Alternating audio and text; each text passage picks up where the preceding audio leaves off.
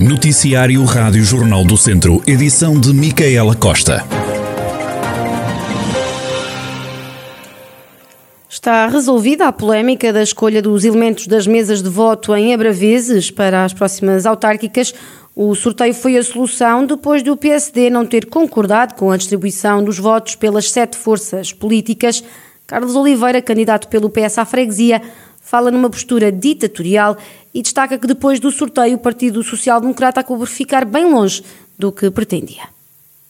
Para já gostaria de dizer que a postura do representante do Partido Social Democrata na reunião foi uma, foi uma postura austera, uma postura de, de ditatorial, eh, de uma pessoa que iria mandatar para exigir o máximo de lugares como se o facto dos resultados eleitorais das últimas eleições tivessem algum peso. Houve sorteio, o sorteio foi um sorteio democrático, foi um sorteio por partidos e as mesas foram compostas à medida que iam saindo as bolas e, e pronto, e deu um resultado em que eles só meteram seis elementos, não, têm nenhuma presidência, têm apenas coordenadores e têm uma vice-presidência. Pronto, foi o que o sorteio ditou, Pronto, as pessoas não gostaram, saíram acusadas lá do sorteio, mas é o que é, é da vida, mas vezes ganha, vezes perde. Também o Bloco de Esquerda já havia criticado o PSD, acusando o partido de falta de democracia. A Rádio Jornal do Centro tentou chegar à fala com o partido, mas sem sucesso. O funicular de Viseu parou esta quinta-feira por causa de um problema técnico. A Rádio Jornal do Centro apurou junto da Câmara Municipal de Viseu que o funicular, que liga o centro histórico à zona da Feira de São Mateus, teve um problema técnico e eletrónico e garantiu que esta situação não deve ser de difícil resolução. Para já, ainda não se sabe qual é o quando é que o funicular vai voltar a funcionar, mas a mesma fonte disse que o problema vai ser resolvido em breve. A louça preta de Molelos é agora produto artesanal certificado as primeiras etiquetas foram entregues ontem aos sete oleiros em atividade. Este é um processo que a Câmara de Tondela há muito ambicionava, afirma o vice-presidente da autarquia, Pedro Adão. Foi um processo longo, mas que também há muito se ambicionava, porque, como todos sabemos, um produto que passa a ser certificado tem outra capacidade de, de comercialização e, nomeadamente, garante uh, o produto que estamos ou que o consumidor está, está, está a adquirir.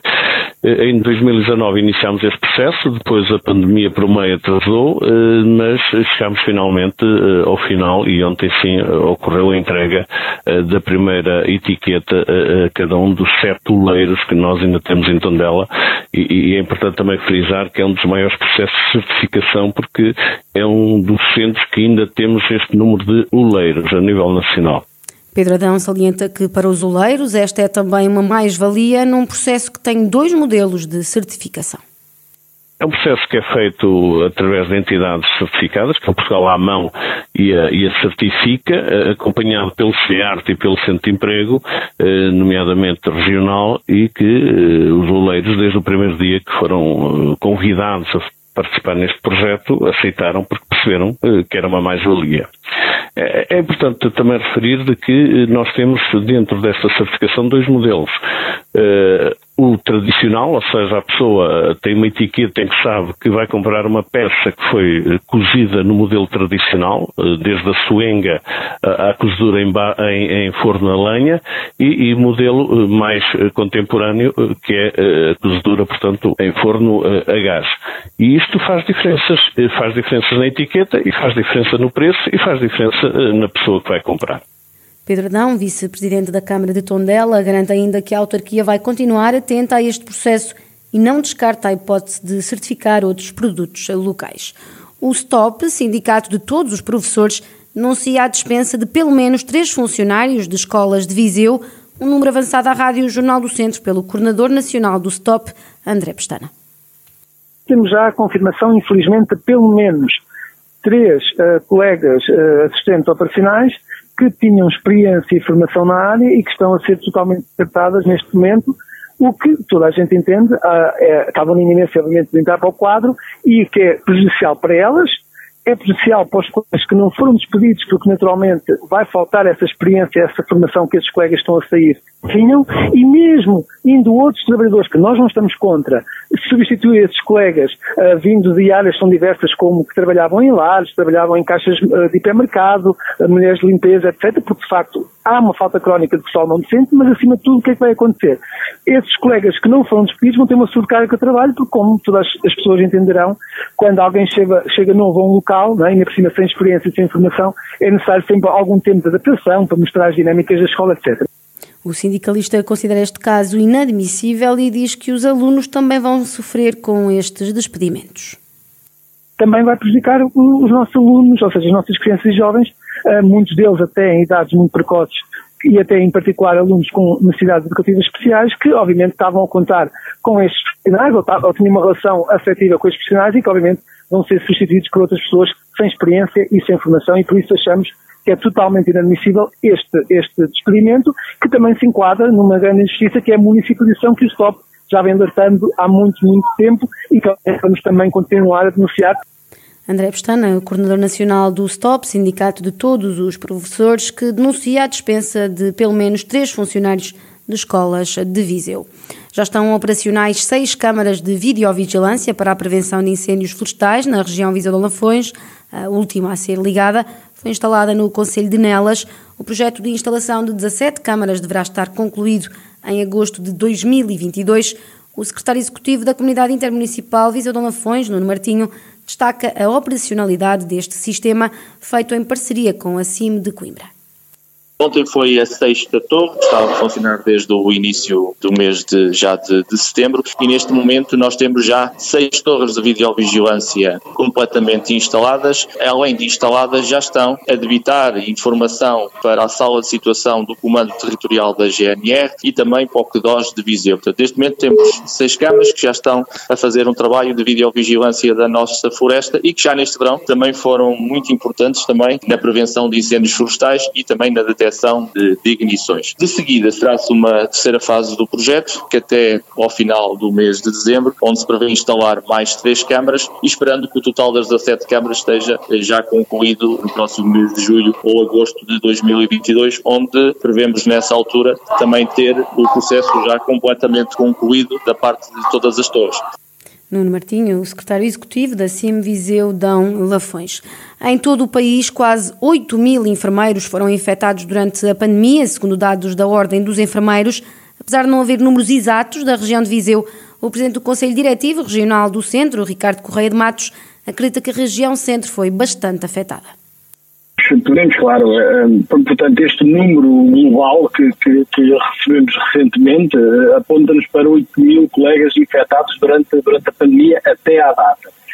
Isto não invalida que nós, durante os últimos, durante praticamente o último ano e meio, tínhamos recebido a nível da região centro várias informações que nos iam mostrando a evolução da pandemia um, através do número de enfermeiros infectados. E, portanto, apesar de não ter o um número exato e também não queria identificá-lo, porque também não sabemos uh, um, extrapolar desses 8 mil quantos é que serão portanto, em cada região, mas obviamente que a região centro foi também muito afetada, até porque a grande parte dos enfermeiros infectados um, ocorreu durante a sua prestação de serviço, portanto, nos hospitais, nos centros de saúde, e, portanto, por, esta, por, este, por este motivo, é indubitavelmente uma, uma situação preocupante para o futuro. Os 7.928 profissionais de saúde infectados pelo novo coronavírus representa 10% dos enfermeiros registados na ordem, números preocupantes, diz Ricardo Correia de Matos, que lembra que é urgente reforçar as equipas de enfermagem. É um número preocupante porque, a fazer jus nas últimas afirmações da Organização Mundial de Saúde, em que o vírus vai continuar a circular entre as populações, eh, portanto, necessitamos urgentemente de reforçar as equipas de, de, de enfermagem, não só dos nossos centros hospitalares e dos, e dos cuidados de saúde primários, mas também dos nossos centros de vacinação, porque um, apesar de uh, a EMA continuar a avaliar a necessidade do reforço de dose da Pfizer, a verdade é que hoje o vice-presidente veio afirmar categoricamente que a terceira dose será uh, uma inevitabilidade. E, portanto, assim sendo, julgo que uh, a ideia política de fechar os centros de vacinação não poderá ser concretizada, uh, teremos que manter locais específicos para a administração, quer da vacina Covid, quer da vacina da gripe, Ricardo Correia de Matos, presidente do Conselho Diretivo Regional do Centro. O Cineclube de Viseu retoma esta quinta-feira as sessões regulares de cinema depois de uma pausa para as férias de verão. As projeções acontecem, como sempre, no auditório do Instituto Português do Desporto e Juventude. José Pedro Pinto, da direção do Cineclube de Viseu, desvenda os filmes que vão ser projetados nesta retoma. Vai ser um ciclo de retoma com vários filmes eh, aclamados de cinema recente. Por exemplo, o nosso primeiro filme vai ser no dia 9 de setembro, vai ser mais uma rodada, Thomas Winterberg, que foi o filme que ganhou o Oscar de melhor filme internacional em 2021. Eh, é um filme que acompanha um grupo de quatro eh, professores eh, do ensino secundário que decidem testar uma teoria proposta por um filósofo dinamarquês, que é que o ser humano nasce com um déficit de álcool no sangue. Na semana seguinte será First Cow, a primeira vaca da América, de Kelly Reichardt, que também foi um dos filmes mais aclamados de cinema dos últimos anos. Eh, no dia 23 temos a candidata perfeita, da Aifal Mansur. Eh, esta senhora Aifal Mansur foi a primeira realizadora a fazer uma longa-metragem na Arábia Saudita.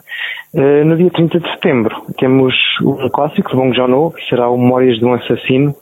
que é um filme de 2003 que está agora a ser reposto nas salas de cinema em cópia restaurada. José Pedro Pinto, da direção do Cineclube de Viseu, que está de volta às sessões regulares.